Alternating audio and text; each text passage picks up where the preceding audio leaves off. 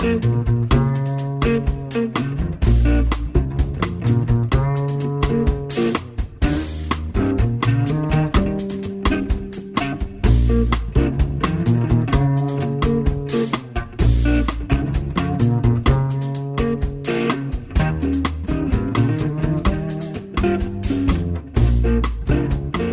Radio Marca comienza Noches Americanas con Abraham Romero.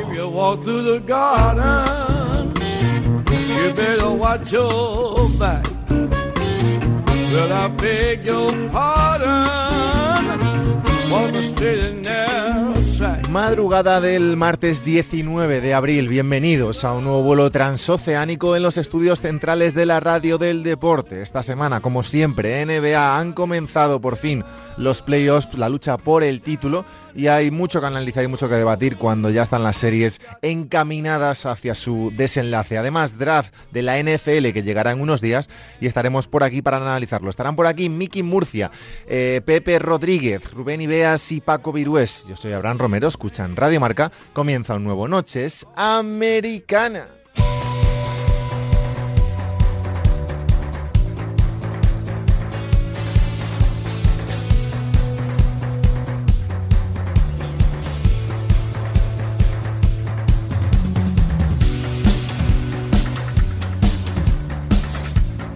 Nueva semana de NBA, una semana menos para conocer al campeón de la temporada 2021-2022, una semana en la que por fin hemos entrado ya ahora sí, después de tanta liga regular y tanta historia, por fin en, lo, bueno, en lo interesante, en lo, divertido, en los playoffs.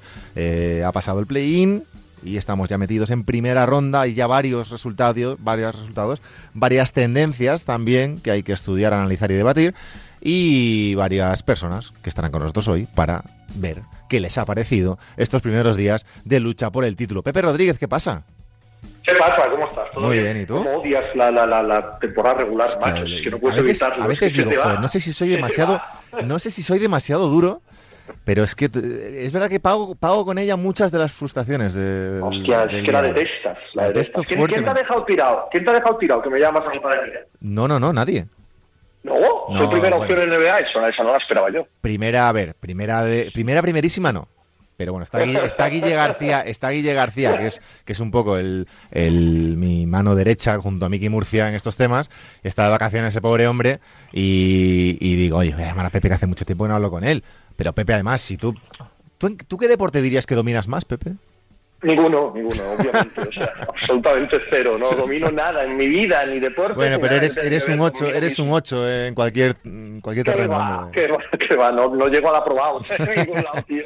A Pepe Rodríguez lo seguís en arroba Pepe Brasín, con ese Pepe diario y con otras muchas cosas más que hacen muchos otros medios. Eh, hoy estarás, bueno, ¿celebras el EGM tú o no? No, lo mío es todo digital. No, lo tuyo ya, lo tuyo clink clink caja al mes, ¿no? O sea, claro, claro. A mí el único, la única estadística que me interesa es la del BBVA, de, de, cada mes. Es la única estadística que me interesa. Miki Murcia, ¿qué pasa? Como un tiro, estaba como, estaba un, como un tiro, no lo quería. Mira que no te iba a preguntar, has hecho lo de Piqué compartiendo su nómina en redes sociales, ¿eh? ¿Cómo pues te por, ahí andaremos, por ahí andaremos, por ahí andaremos. Miki Murcia, ¿qué pasa? ¿Qué pasa? ¿Cómo estamos? Muy bien, ¿y tú? Muy bien, aquí yo estoy de vacaciones, pero aquí cumpliendo con. Hombre, vamos, es que Guille está fuera. Guille, Guille está fuera de España, ha cruzado frontera y no. a que, a mí que esté de vacaciones da igual. fuera. arroba, arroba Miki Mur 10, compañero de marca. ¿Qué, ¿Qué tal? ¿Qué tal, Miguel? ¿Qué tal? ¿Cómo estáis? Mira, bien. me pillas subiendo a casa, con eso te digo todo. ¿Subiendo a casa a las 2 de la madrugada? No, claro, joder. Pero bueno. Eh, uno tiene que cenar, uno tiene que. sus calorías. Claro, es sinvergüenza, ¿eh? Vamos a ver, playoffs conferencia oeste. Phoenix Suns ganan 1-0 a los New Orleans Pelicans, 1-1 Dallas contra Utah Jazz, 2-0. Esta ya se pone interesante, vamos a decir. Golden State Warriors contra Denver Nuggets y 1-0 gana Minnesota. Gana Minnesota, repito, a los Memphis Grizzlies. Eh, en el este, que luego hablaremos del este. Lo, no lo voy a decir lo del este para tener luego una introducción para cambiar de tema. Ala. Eh, de estas cuatro eliminatorias, Pepe, eh, sí. diría que me llama más la atención ese 2-0, un poco por la diferencia ya lógica entre victorias de uno y victorias de otro, porque los 1-0 todavía queda mucho por pasar. Pero ese 2-0 de los Golden State Warriors a los Denver Nuggets es junto al Philadelphia-Toronto de la otra conferencia, un poco la eliminatoria que más desequilibrada está ya a nivel de resultados. ¿Te parece ese 2-0 realista con lo, con lo, que está pasando en, en la pista? Ya está corto. En dos partidos tendrían que ir 3-0 ya, porque la superioridad ha sido tan abismal por parte de Golden State Warriors que no, uf, no, veo serie por ningún lado. ¿eh? Denver llega muerta, Denver llega sin ningún reprise, la defensa de Draymond Green sobre Jokic anula la única vía que puede ser legítima de Denver frente a un equipo así y la, la situación física de Clay, de Draymond, de Steve Curry, la ascendencia de Jordan Poole en la anotación, wow, o sea, esto si no es 4-0 es claro. por, por, un tema del sweep o algo así. La, la, superioridad ha sido brutal en ambos partidos. Y eso que hablábamos de una de las eliminatorias a priori, un poco por, no sé si por tendencias, por, por las estrellas de uno de otro equipo, la estrella de Denver y las estrellas de los Warriors, eh, de una eliminatoria equilibrada o bonita por lo menos, pero Miki, no, yo no. claro, no, yo no. nos está quedando, nunca, ¿eh? nos está quedando des, incluso descafeinada, porque claro, la ventaja de, de, Golden State es que Denver tiene tan poco ahora mismo, está tan solo Jokic que defenderle es entre comillas hasta fácil. Miki. Sí, sí, sí, totalmente. Pero yo, por ser un poco abogado del diablo, que la gente está también sobre reaccionando, eh, los eh, Warriors también empezaron muy bien y es un equipo que, eh, que, esta temporada ha demostrado que tiene altos y bajos. Y es verdad que estás jugando contra Golden, contra los Nuggets, que está jugando sin sus dos, aparte de Jokic, con los dos mejor, con sus dos mejores jugadores. Yo mm, tampoco sobre reaccionaría. Quiero ver un poco más. Hombre, una cosa es sobre reaccionar al, al No, primer partido y otra ya cuando tienes un no, 2-0 con esta imagen. ¿eh? No, no, pero que digo que está, estoy ya oyendo cosas de estos son los Warriors del 73-9, estos son los Warriors de... No me quites, no me quites debates, no me quites debates, que eso lo iba a sacar después. No, no, pues, no, es que esto del deporte No, fluctúa mucho y, y, joder, que están jugando sin Michael Porter Jr., que es que, es que Will Barton es el número dos, es que estás jugando con Brian Forbes, que sí, que los Warriors están muy bien, pero que tampoco este equipo está pudiendo eh, sacarle los eh, sacarle los puntos eh, negativos que los tiene los Warriors y que tampoco y, y aquí esto ya es una cosa personal que está muy bien Jordan Poole pero que yo yo en Jordan Poole también he visto a lo largo de la temporada muchas idas y venidas vamos a ver Claro, pero esto es lo, esto es lo bueno. Pepe, ibas a decir, yo creo que sí que te esperabas esto, ¿no? Sí, sí, sí, sí que me lo esperaba por el lado sobre todo de Denver. ¿eh? A mí Denver me parece que llega muy corto a estos playoffs y la única duda que teníamos con Golden State Warriors era el físico. Si están bien físicamente, eh, Stephen Curry entrando en rotación y esta noche se la ha visto bien. Clay Thompson, pues, pues el mejor Clay Thompson de la temporada. Y Draymond Green a tope. Y Draymond Green en este caso es la gran clave Claro, porque claro. solo puede atacar por a través de Jokic eh, eh, Denver. Uf, no, no hay color, no hay color. De hecho, State Warriors es probablemente el único equipo que puede mirar a la cara a Phoenix en estas circunstancias físicas, ¿no? En las que se han presentado en este partido. Eh, hablaba Miki, sí, hablaba Miki antes de, de que muchos ya hablaban de ese, bueno, de las comparaciones de los Warriors con tal. En cuanto a talento, eh, es verdad que lo, lo hemos debatido esta mañana en un, bueno, en un grupo de WhatsApp que tenemos con nuestro amigo querido hermano Iñaco. Iñaco decía que este, estos Warriors por talento eran eh, casi tan buenos, bueno, tan buenos, digo a decir, como el- el- los Warriors del 73-9 sin Durant. Eh, a mí me cuesta creerlo, No, no, no. me cuesta no creerlo y mucho, eso, ¿eh? porque aquel equipo era una barbaridad. Eh, para empezar, tenía a los tres buenos que tiene ahora en una versión mucho mejor de la actual. y, a, y a un fondo de armario, pues Iguodala, Livings- Livingston, un joven Harrison Barnes y demás, que era una absoluta Claro, barbaridad. físico todos, Claro. físico todos, premium. Hombre, no tiene nada que ver. Pero aún así, esta versión eh, lo voy a tirar más hacia, hacia esta temporada y hacia un poco el techo de estos Warriors, que creo que es competirle a los Suns el oeste. Sí que están ahí, evidentemente, si estos bien. Si, si sobre todo, Pepe, si Draymond Green, que es lo que tú has dicho, está bien, que le han dado el premio de defensor del año a Marcus Smart, pero eh, si Draymond Green está bien y es regular, por ejemplo, casi nadie cada año le puede quitar el premio de defensor del año.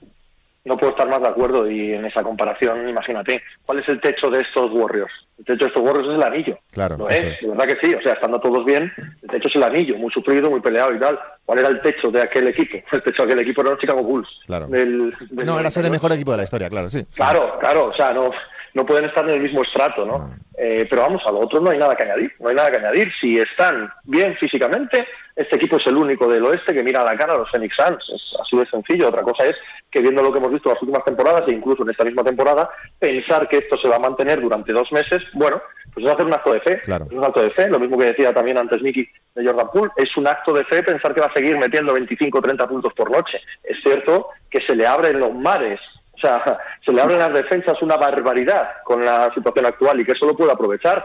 Eso sí que es más sostenible, pero, pero es un equipo que tiene un asterisco muy obvio en el estado físico.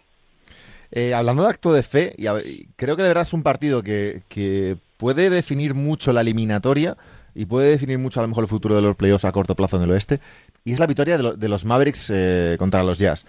Creo que ganar un, ganar un partido sin Doncic ahora mismo te acerca, te acerca por pura inercia a la segunda ronda. Eh, cuanto más aguantes vivo la eliminatoria antes de que vuelva Doncic, eh, Miki, mucho mejor. Aunque es verdad que es un acto de fe, como decía Pepe, llevado al tema de Dallas, pensar que Brunson, por ejemplo, va a meter 40 puntos cada noche. Pero han conseguido estirar la eliminatoria un partido más. Y eso ya es, eh, para la recuperación de Doncic, vital para, para ellos. Sí, evidentemente, si ves el partido, pues las, los, los defectos que han tenido Utah durante todo toda la temporada tienen, tienen una carencia defensiva que, que solo con Gobert no les llega. O sea, si ves el partido de ayer, eh, Clever hace 8 de 11, eh, sin, de los cuales los triples yo creo que los 8 son sin estar contestados. Hay un, hay un problema clarísimamente defensivo que además lo, dicen las estadísticas, que es que sin Gobert el equipo de Utah eh, es el 29 de, defensa de la liga.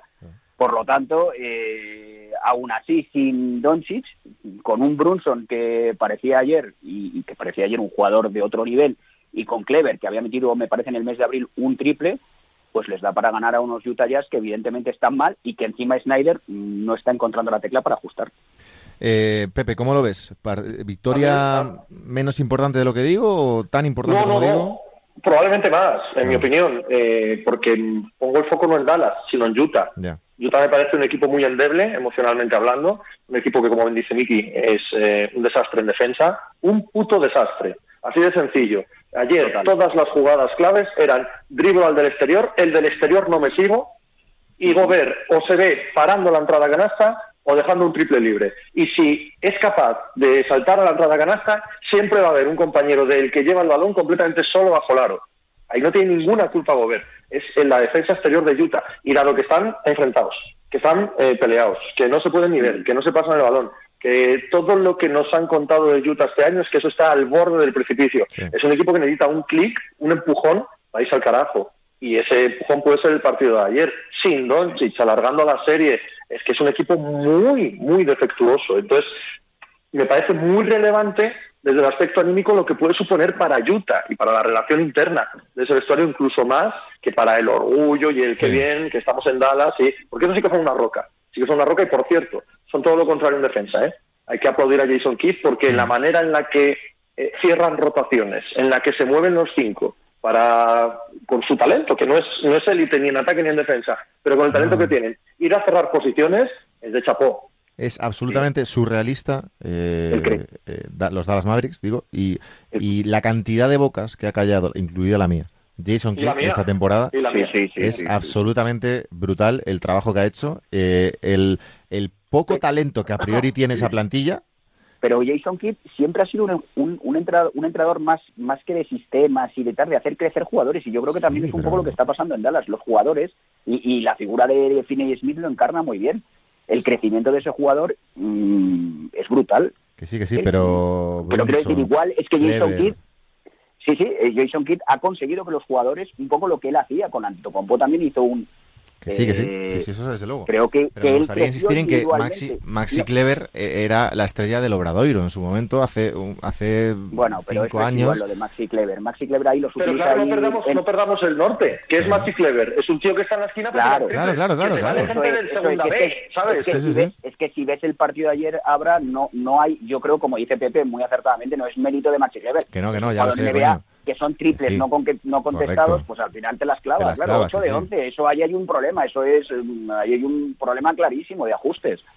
desde luego, pero que es, a lo que voy es que es un equipo sin tanto talento. Claro, que para mí, yo creo que Utah... Eh, ya no es que vuelva a Doncic o no vuelva a Doncic, es que ya eh, bueno, ya si se ponen los Mavericks por delante y acaban ganando incluso sin Doncic, ya, es para, para, cerrar la franquicia, pero que es, es lógico y, y, es un punto de inflexión eh, para mal, un punto de inflexión negativo llegar a este punto, es decir, que te pase por encima un equipo sin Doncic y un equipo con eh, mucho menos talento a priori que tú. Entonces, lo que demuestra, como decía Pepe, que están las cosas muy mal por allí. Y... El partido de Conley es malísimo, malísimo, malísimo, desconectadísimo. O sea, un jugador que es me parece que ha sido una vez All-Star, me parece. O sea, es, es, algo pasa, es verdad lo que dice Pepe. Y el partido de Donovan Mitchell es Russell Westbrook.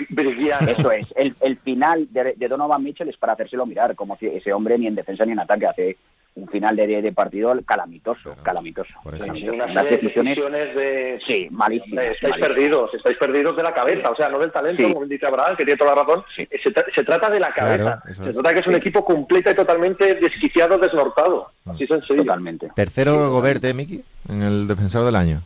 A ver, yo es que tengo un problema, Abra. Yo, para mí, el defensor del año, yo estoy, yo estoy acostumbrado a que el defensor del año sea un interior y se me hace muy raro que sea un exterior y bueno primera vez he leído esta mañana después, eh, después de se me hace muy raro que, no 27 años y se me hace muy raro que un tío que no ha estado en la en la lucha por los defensores del año casi en ninguna conversación de repente lo sea en una defensa que es muy coral bueno, que no digo que no se lo merezca, que se lo habrá merecido por su trayectoria, pero mm, no sé, me parece un poco... Yo sí lo digo, ¿eh? Yo, yo sí lo digo. Creo que el defensor del año debería haber sido Michael Bridges, pero, pero cero dudas al respecto.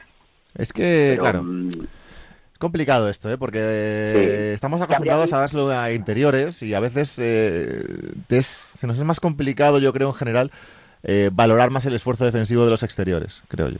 Eh, sobre todo en, de cara a estos premios. Siempre buscamos un poco el, grande, ¿no? El que, el que pone tapones, digamos, para simplificar un poco el asunto. Y, es evidente que las temporadas de ambos, sobre todo la de Bridge, como decís, es, es superlativa en ese sentido. Pero bueno, es verdad que Smart es un poco el, líder de una defensa que, como dice Miki, es coral, pero que es una de las mejores defensas del año. Yo creo que si tuviesen que votar los 30 mejores anotadores de la liga, que me parecería los que deberían votar este premio, ¿vale? Coges a los 30 mejores anotadores de esta liga y que ellos voten al mejor defensor del año. Claro. Me parece que arrasa Michael, pero arrasa vamos, premio. Sí, sí, puede ser, sí. Correcto. Bueno, eh, a ver, eh, sigamos por ahí. Hablando de Michael Bridges, eh, Phoenix Suns, New Orleans Pelicans. 1-0, pero sin demasiada historia, yo creo, esta serie, ¿no?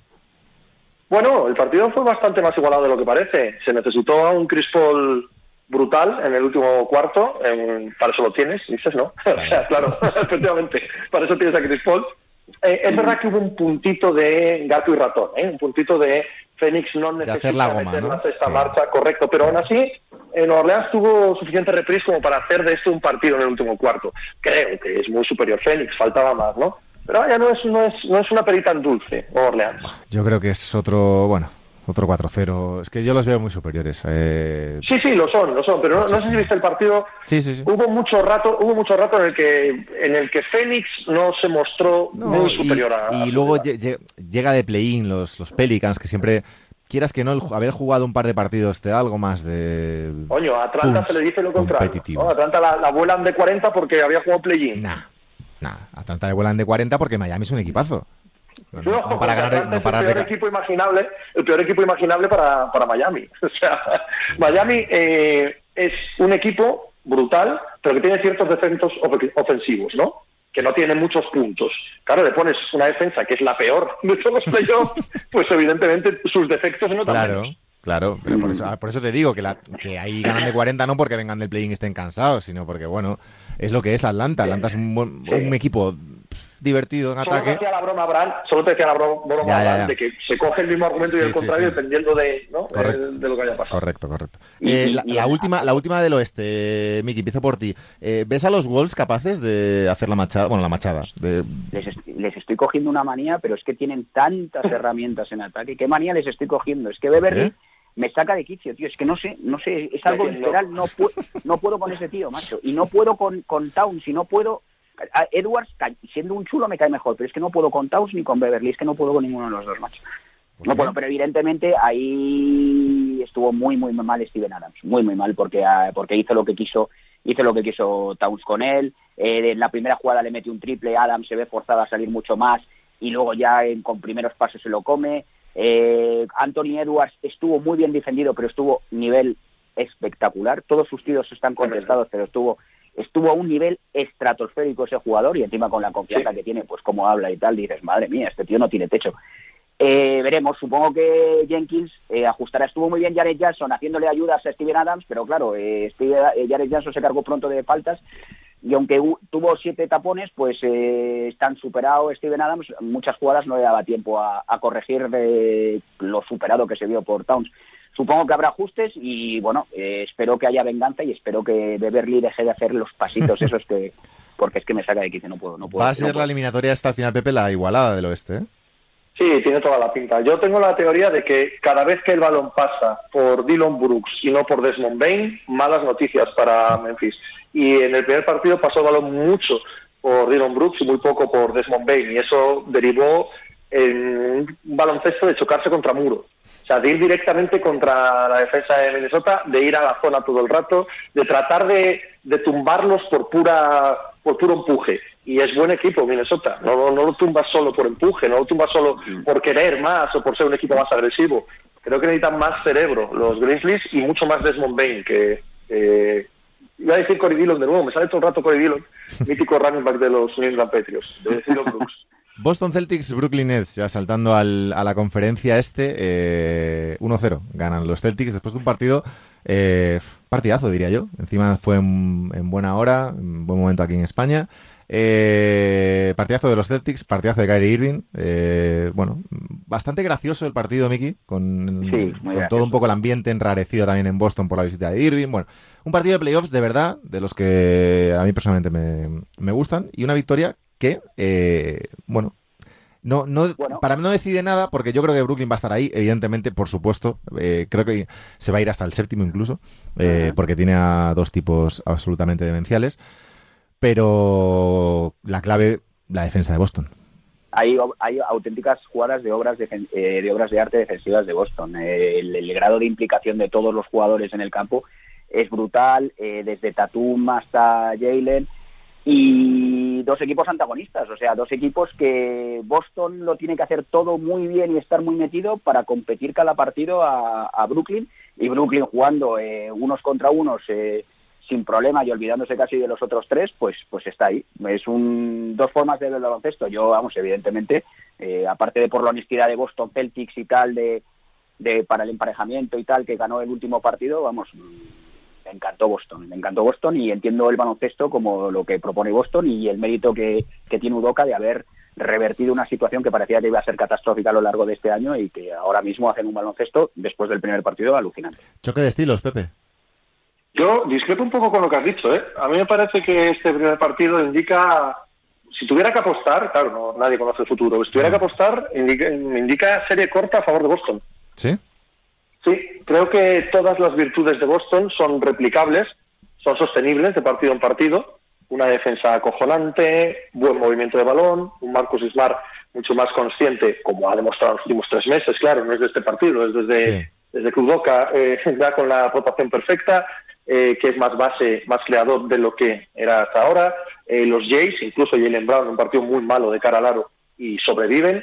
Me da la sensación de que todo eso puede hacerse en cualquier partido. No hay nada ahí especial, nada. Sin embargo, para que pierdan... El nivel de Horford, Pepe, quizá un poco especial, que le vi como un veinteañero. No le... yo, tengo, yo tengo la sensación de que puedo hacerlo. Yo tengo la sensación de que lo ha hecho casi durante toda la temporada. Ha sido clave. Incluso tras la marcha de Robert Williams, ha dado un pasito adelante que no esperaba, pero que ya lo había dado eh, con la lesión de, Robert Williams, que me parecía súper clave, ¿eh? súper clave. Sí, también, ¿eh? sí, sí. y, sin embargo, para que Nets ganen partidos, hacen falta milagros. Hacen falta canastas todas con una mano delante, pero no canastas. O sea, 90 puntos de y Durán, absolutamente majestuosos, eh, con fade away, unas canastas totalmente imposibles. Se ve sobra que lo pueden hacer. No sé, pero incluso en, el, en el partido uno, cuando llega al final del partido y lo hace Kyrie, todo lo que tiene que hacer Boston en respuesta es botar el balón. Sí botar el puto balón y pasar medio campo, porque no hay defensa. Porque puede llevarse Jalen Brown a quien quiera al poste, porque puede entrar Tatum en una bandeja estacional, porque no hay nada que se ponga a ellos. Y eso es replicable partido a partido. A mí me da la sensación de que, de que hay mucha superioridad de Boston. Es verdad que es, es uno de los rivales para Boston que quizá, en los que quizá menos necesitaría a Robert Williams. Es decir, eh, hay otros equipos, pues evidentemente si te tocan los Sixers, te toca Miami, te toca Milwaukee, pues ya es otro tema. Ya necesitas Sí, sí. A, a- a hay una un- presencia interior, Claro. hay un... hay Pero es verdad que aquí, como es, aquí claro. como puedes hacer dos, dos para uno con- contra Durant, contra Irving, tienes a Jalen Brown que es capaz de defender a pues casi a Durant, Smart con mucho físico, no sé, tienes muchas más opciones y, Pero- y teniendo a Orford como un protec- protectorillo del aro, eh, te vale. Sí, es- pero también es verdad, no sé si estáis de acuerdo, yo veo que, que- que tampoco Nash eh, da otras herramientas y, y- da otras cosas al equipo, porque yo veo, por ejemplo, yo he visto muchas veces, a, muchas veces, habré visto dos, tres partidos a Claxton en G-League y es que no le aprovechan, o sea, mm, al final veo cortes que hace Claxton que podrían ser canastas fáciles y que no se la dan. También hay una, una labor de Nash que me O sea, vamos, que- va- van 1-0, ¿eh? A partir de, claro, a partir de te segundos cuando Pero en es que teoría... no es 1-0, es que no Ya, es ya, ya. 1-0, es que son Sí, sí, esa 10 imagen. años. Es que es toda la temporada, es que es, Ya, o sea, es- lo, lo hemos visto todo el año, esto que está diciendo Miki, con toda la razón del mundo, con toda la razón del mundo. Pero va a aparecer en el tercer partido. Ya, ya. Coño, me, me digo, cuesta imaginarlo. podría hacer más ajustes. O sea, quiero decir, a mí Claxton me parece un jugador muy aprovechable. Y le he visto tirar, y le he visto penetrar, y le he visto driblar. Y es que es como solamente lo que, lo que le cae. Digo yo que se podría hacer otro tipo de sistemas. Digo yo que Nash tendrá que ajustar. No puede fiarlo todo a darles 40 minutos con el historial de lesiones de Kyrie y Durant durante una serie larga, porque al final se los va a cargar. Pues me parece que hemos pasado ese punto de no retorno, Miki. O sea, es que eso, es que hace año y medio que llevamos diciendo esto. No, no, no hay más. Este equipo es el que es. Si yo estoy de acuerdo contigo, pero ¿qué vas a hacer Sí, sí. ahora? Ya, ya- ya- ya es lo que se ha convertido, ¿no? Claro. Al final los ajustes, los entrenadores buenos se ven aquí. Habrá que ver si. Sí, pero es verdad que puedes, tú puedes hacer ajustes en base a algo que ya has probado, a lo mejor. ¿no? Esto... No sé. O algo que Eh, existe, algo que algo existe, algo que, existe. que, que se ha visto. Es que aquí no hay ningún equipo. A ver, la- y no la lo ha clave habido en de- tres años. O sea, no hay más. Es coge el balón y tírala como pueda. La Siempre clave de todo esto, sí, ¿Van a la desarrollar el movimiento del balón ahora? No, no, no tiene sentido. La clave de todo esto, Pepe, pasaría porque volviese vencimos, entonces la cosa cambia. No lo sé, no A lo hemos visto. nivel- a nivel- puede que sí, puede que no. no lo hemos visto. A, ni- a nivel defensivo podría cambiar, sabiendo cómo... Puede ser, puede ser. No Sí, digo sí. que no. Si son tan especiales, son tan diferentes, que puede ser todo. Yo, yo lo compro Sí, todo. Por- pero no lo hemos visto. O sea, si nos guiamos por la historia y nos guiamos por la legítima lógica eh, que emana de los veces que les hemos visto, esto, esto que hemos el partido es justo lo que son. Pues a mí con esto no creo que les llegue para ganar a Boston. Eh, Filadelfia, Toronto y Milwaukee, Chicago. Dos sensaciones distintas en el primer partido, pero Filadelfia una paliza, Milwaukee sufriendo algo más, pero da la sensación un poco como Phoenix de, de ser muy superior y de no haber ido con la marcha a tope, a pesar de que yo creo que Chicago no hizo su mejor partido tampoco, con un DeRozan bastante regular. Eh, las series eh, también más, de- más desequilibradas del, del este, junto a esa de Miami. Pepe, bueno, es que realmente son las tres, yo creo. Eh, yo es que tengo la sensación de que me he equivocado muchísimo al analizar a la Filadelfia-Toronto, muchísimo, porque la- el impacto que ha tenido en BIF en los dos lados de la zona en los dos partidos ha sido descomunal. Descomunal. Yo pensaba que la capacidad física de Toronto podría hacer pupa a Filadelfia y creo que me he equivocado. Me he equivocado al 100%. ¿no? Eh, la mera presencia del, del, del tótem, del megapivot, Claro. cambia la dinámica de esta serie y sí, la veo ahora mismo muy desequilibrada. Es cierto que tienen que bajar a Toronto, es cierto que Cibul no va a estar, pero Cibul ha sido poco relevante en los dos primeros partidos. Tal y como está jugando en Bid, hace que Maxi pueda estar liberado por completo, tal y como está jugando Maxi, hace que Harden no sea necesario. Claro. ¿Entendés de lo que digo? No tiene que ser un Harden monumental, basta con un Harden distribuidor, un Harden que penetra hasta cuatro veces, un Harden que meta tres triples, le sobra. Y hombre, para eso Harden, para eso Harden vale de más, ¿no? Encima, ah, yo creo que Van Vliet está lesionado, está jugando francamente mal para sus estándares. La lesión de Scotty Barnes, eh, la lesión de Gary Trent. Me, me da una muy mala sensación del copón. Y en cuanto a Milwaukee, eh, fue muy eficiente y muy mal en ataque, muy mal partido en ataque, pero les valió con apretar un poco las tuercas en defensa y llevárselo, ¿no? Así que no, no espero mucha cosa diferente de esta serie. Miki.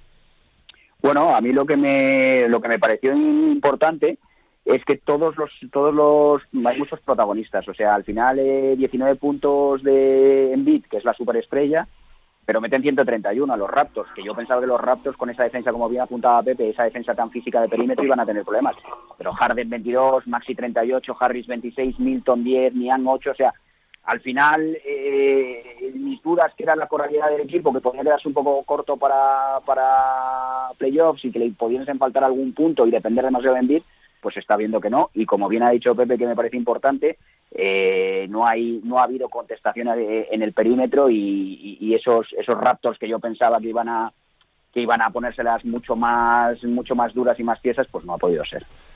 Bueno, dos series que tienen pinta de que van a acabar pronto, yo creo, porque son dos auténticos equipazos, Filadelfia y, Milwaukee. Veremos qué pasa en el Miami Atlanta y sobre todo especial atención en ese Boston Celtics Brooklyn Nets que tiene su segundo partido, lo tenía apuntado por aquí, madrugada del miércoles al jueves, una de la noche, de la madrugada, aquí, aquí en España. Interesante también el, eh, que lo he perdido, lo tenía por aquí también, el Dallas Mavericks Utah Jazz, eh, madrugada del jueves al viernes, eh, tercer partido de la serie, y a ver cómo caza la perrita. Memphis Grizzlies, Minnesota Timberwolves, otra de las que están muy igualadas. Cuando acabe este programa. se ponen, acaba la radio, pues se ponen el partido. Perfecto. Eh, Miki Murcia, un placer, como siempre. Un placer. Cuídate mucho, amigo. Pepe Rossi, Pepe Rosinti, bueno, suena bien, suena bien. Brasil, cuídate mucho, amigo. Un abrazo. Igualmente, muchachos. Un abrazo. Nosotros dejamos la NBA a un lado y nos vamos a hablar un poquito de fútbol americano. Venga.